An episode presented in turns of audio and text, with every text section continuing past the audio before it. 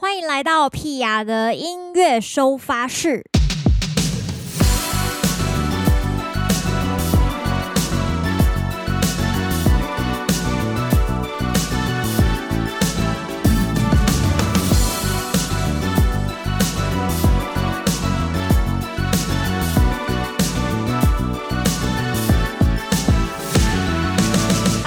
十三的 Pia 的音乐收发室，今天要来跟大家聊聊，最近呢，Pia 有了一个新的身份，噔噔噔噔，就是魏武营国家艺术文化中心的 Podcast 主持人。等一下，听起来好像非常的高级。想要跟大家分享这件事情，大家有听过魏武营国家艺术文化中心吗？没有错，就是在这个我们的高雄南台湾哦，在高雄的魏武营这个地方呢，然后呃，大概在二零一八年的时候成立了这个魏武营国家艺术文化中心，那里面就是有歌剧院，然后有音乐厅，然后也有有很多不同的场馆。对，这个地方其实有非常多展演空间，之外呢，也有很多就是公共互动的空间，像是大家如果有去魏武营走过的话，你会发现它那个广场啊，就是它的巨大屋顶底下有一个广场，里面是有一台公共使用的钢琴。哦，就是你只要想弹，你就可以去弹，不管你会不会，你都可以去摸一下。我觉得这个是魏武营让我印象非常深刻的地方。哦，就是除了它本身是一个非常大的、非常巨的建筑物之外呢，它其实就是一直在传递各种推广艺术文化的一些讯息。我觉得是对一般人来说是非常亲切的。哦，那大家如果有来高雄玩的话，哎，身为高雄人，推荐大家可以去魏武营走走，而且呢，非常的近，就是你只要坐捷运，你就搭到魏武营站，然后呢，魏武营站的六号出口走出来呢，右手边就是这个魏武营，你可以看到很大的一个屋顶。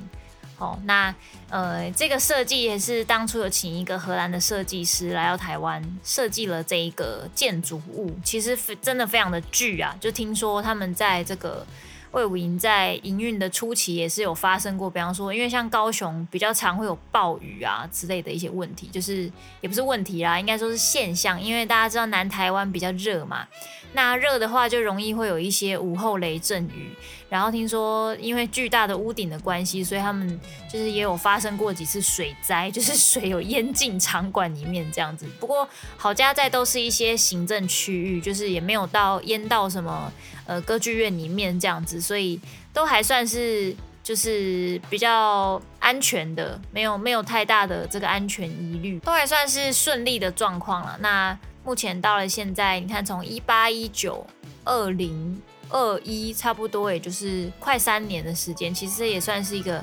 呃很很年轻有活力的一个场馆呐。欢迎大家来到高雄，就可以去魏武营走走，还有非常多有趣的活动。那因为刚好就是非常幸运的成为了他们的 parkas 黑特剧场这个节目的主持人，所以。透过这个机会呢，就是也跟他们很多合作的艺术家，然后音乐人，就是各种不同的创作人访谈的机会啦。那我自己觉得是非常有趣，就是因为自己虽然做创作，但是大部分时间都是聚焦在自己的作品里面。就是透过当主持人这件事情呢，可以跟这些创作人，就是诶。开门见山的讨论跟创作有关的一些，不管是心态也好啊，状态也好，然后也可以，呃，就是听到很多不同的有趣的故事跟美角，就会觉得哇，真的太有趣了。像上个礼拜呢，其实已经有公开了两集，一集是第一集是访问这个。魏武营的艺术总监简文斌简总监，那当然就是跟他聊说，哎，魏武营这个地方想要推广这个南台湾的美学，该怎么样开始？哦，以及就是。呃，他会分享一些跟魏武营有关的一些趣闻，然后也有他其实本身也是一个就是艺术家，他是指挥家，他有大概二三十年的工作经验，然后而且他是旅欧的一个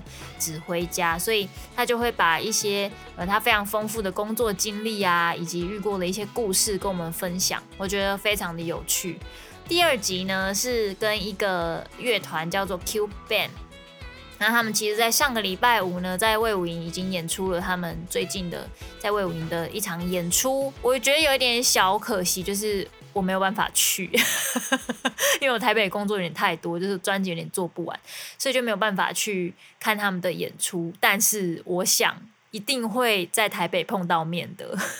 对，那是由三位这个非常有才华的音乐人一起组成的一个乐团。那他们虽然是走着国乐的感觉，跟但是呢，他们这个组合其实是在国内非常少见，几乎没有见过的一个组合啊。哦，所以也欢迎大家可以去，就是听一下我们魏武营黑特剧场的这个节目。为什么这个名称要叫做黑特剧场呢？据说灵感是这样来，就是说网络上有一个论坛叫做黑特剧场，那大家对黑特这个字应该不是这个词应该不是太陌生，就是说。大家如果对什么事不爽，想要黑特，就会 po 在这个上面这样。那黑特剧场基本上就是跟剧场有关，比方说你喜欢什么剧，讨厌什么剧，讨厌哪个演员，讨厌哪一场戏发生的哪一个状况，就会被写在黑特剧场上面。那因为这个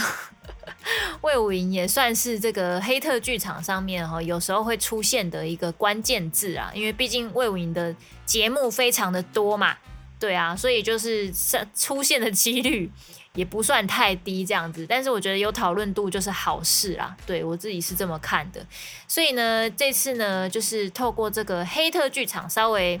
再转换一下哈，第一个我们改成英文，嘿特剧场好，这个原因呢，大家一定要听第一集简总监的介绍才会明白他们个中的用意是有一些巧思在的，没错，就是说稍微转化一下语气然后，所以我们其实我们这个嘿特剧场呢，并不是真的要批评然后大家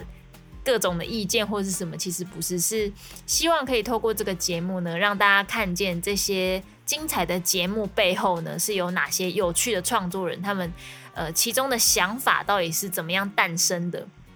那透过这个节目比较生活化的跟大家分享，说，诶，你就会发现说，其实创作人也是呃，他们创作的逻辑是怎么样发生的啦，或是灵感从哪里来啦。那他其实花了多少时间准备啊？然后实际上呢，他要成为，比方说他原本可能不是音乐科班，但他要成为一个音乐人，就类似像我这样子，或者是说，诶，他本来不是做戏剧，或者是说，诶，他是真的是从跳舞，然后不停的跳舞，不停的跳跳跳跳跳跳几十年，然后一直当舞者。那到最后，他选择了一种属于他自己的表现的方式之类等等的很多很多的故事。等于是非常深度的访谈呢，所以其实我每一集都非常的紧张。虽然说就是在自己的 podcast 节目，就是伙伴几分熟，我也常常访问一些我的好朋友们。但是各位知道，访认识的人跟访不认识的人是两回事，没有错。这时候你就会觉得主持人真的很难当，就是在这之间呢。当如果你想要访问认识的人的时候呢，你就是去挖掘，诶，你认识的人，你听过的故事，你知道的，或是你跟他共事过的一些经验。但是呢，不认识的人呢，那他可能有一些作品或是经历可以参考，但是呢，其实也没有见过面，也没有聊过天，所以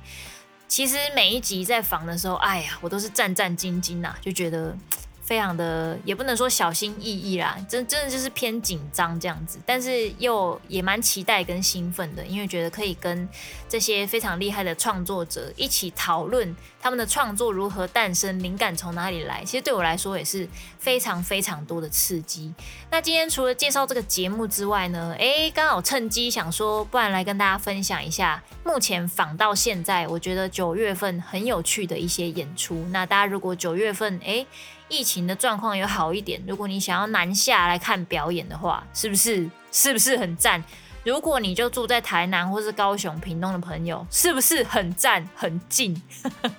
对，然后我们今天跟大家推荐一下，呃，在我访过的几个表演之中呢，我觉得非常推荐的就是这个九月四号以及九月五号连演两天，在下午两点半，这个周书义以及郑志忠。一起制作的这一档戏叫做《阿忠与我》，它其实是一个舞蹈，那它是结合舞蹈跟呃很多跟剧啊、跟舞蹈啊、跟议题有关的一些内容。那因为这个它其实是在用舞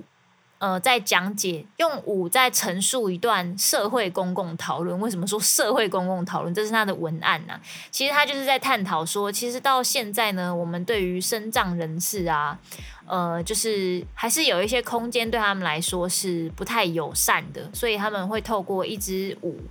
来表达这一个议题跟这个现况。我觉得这是非常有趣的部分。那在访周淑怡老师的时候，其实那时候也。也觉得他是一个非常有想法，也非常有经验，然后把所有东西都内化在自己身体里面，用身体去讲话，对，用他的舞蹈，用他的肢体去讲话的一个舞者，非常的有趣。然后他也做过很多很有趣的作品。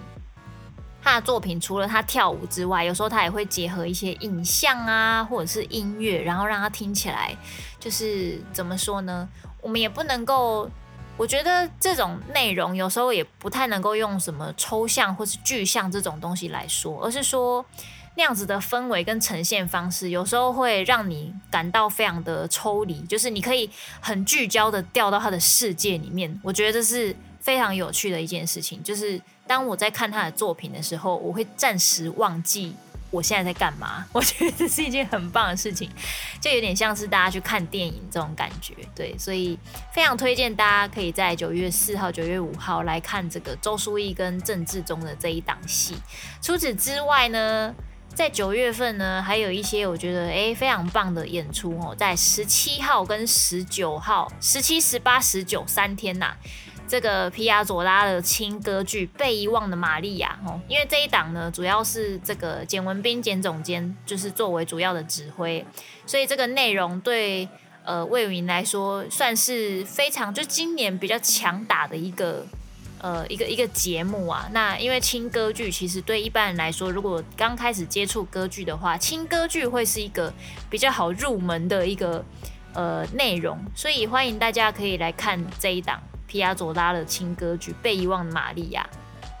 那因为其实我们也有跟总监聊过，哎，为什么这一档就是要叫这个名字啊？等等的，所以大家可以去 follow 一下这个节目，就会告诉你，哎，其实魏武营在筹备这一些内容的时候，真的是塞了非常多的想法与巧思啊，各位。那其实，在访问的过程中呢，就是透过跟总监的交流啊，哎呀，就发现了皮亚佐拉这一个音乐家呢，他其实，呃，他原本演奏的这个乐器叫做 bandoneon，就是班多纽手风琴，它是一种手风琴。对，那他后来创造了，就是融合了一些不同的曲风，创造了一种叫做 tango 的音乐。那这种音乐，我们一般人听起来的感觉，我觉得是有点偏性感呐、对，就是有一点热情，然后又有一些节奏哦，就是蛮 sexy 的这样。然后我自己听了也蛮喜欢，我就是让我勾起回忆，就是有一年去简单生活节看那个 Peggy，就是许哲佩的演出，应该是许哲佩吧？如果不是，就是我记错。反正就是他那一场呃简单生活节的演出，就是有很大一部分的音乐元素都是来自于 Tango 这样子。那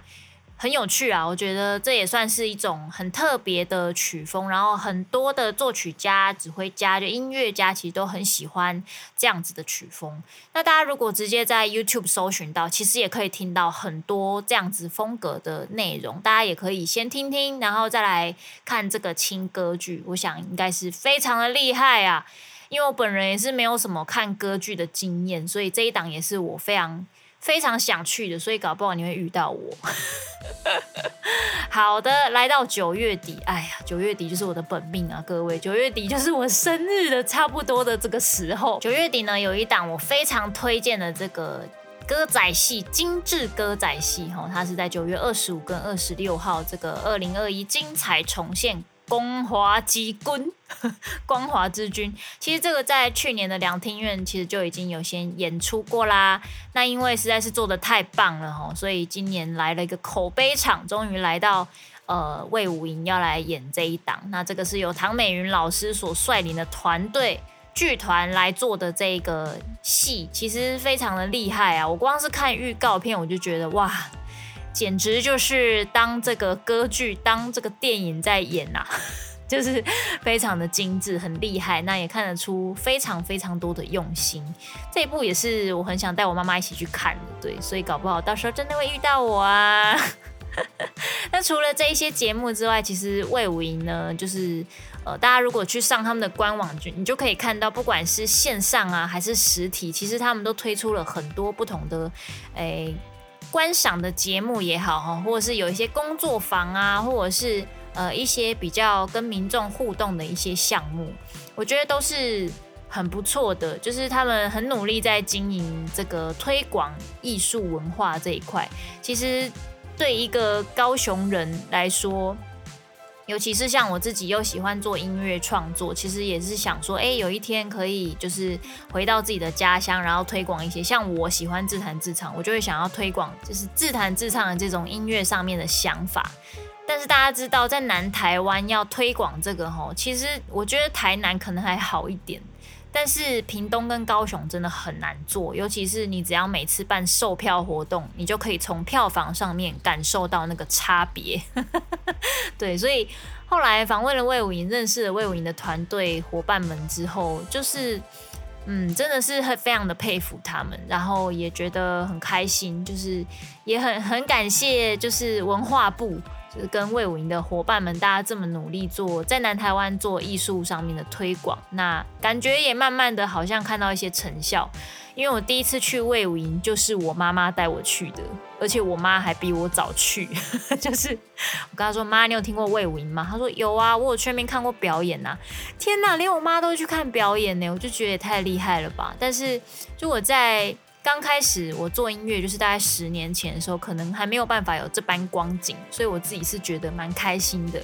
也希望有朝一日，好不好？Someday 可以回到这个魏无营，也可以办一场属于我自己的售票演唱会。但是在那之前呢，大家要先把身体养好啊，对，因为没有健康的身体，哎，这个疫情好不了。演唱会就唱不了啊，这样真是很麻烦。当然不免俗呢，最后还是要跟大家分享一下这个由文化部影视及流行音乐产业局、原住民族委员会以及客家委员会共同举办这个一百一十年台湾原创流行音乐大奖。哎呀，终于快要举办决赛了，就在八月二十八礼拜六，第一名奖金三十万。好啊，我就没有机会啊，希望会主可以得奖。那大家也可以在脸书或者 YouTube 直接搜寻台湾原创流行音乐大奖，就可以找到他们的频道。到时候希望大家都可以去帮决赛的参赛者们加油打气一下喽！希望赶快推出我的台语新专辑跟大家分享。那我们就下礼拜见啦，拜拜。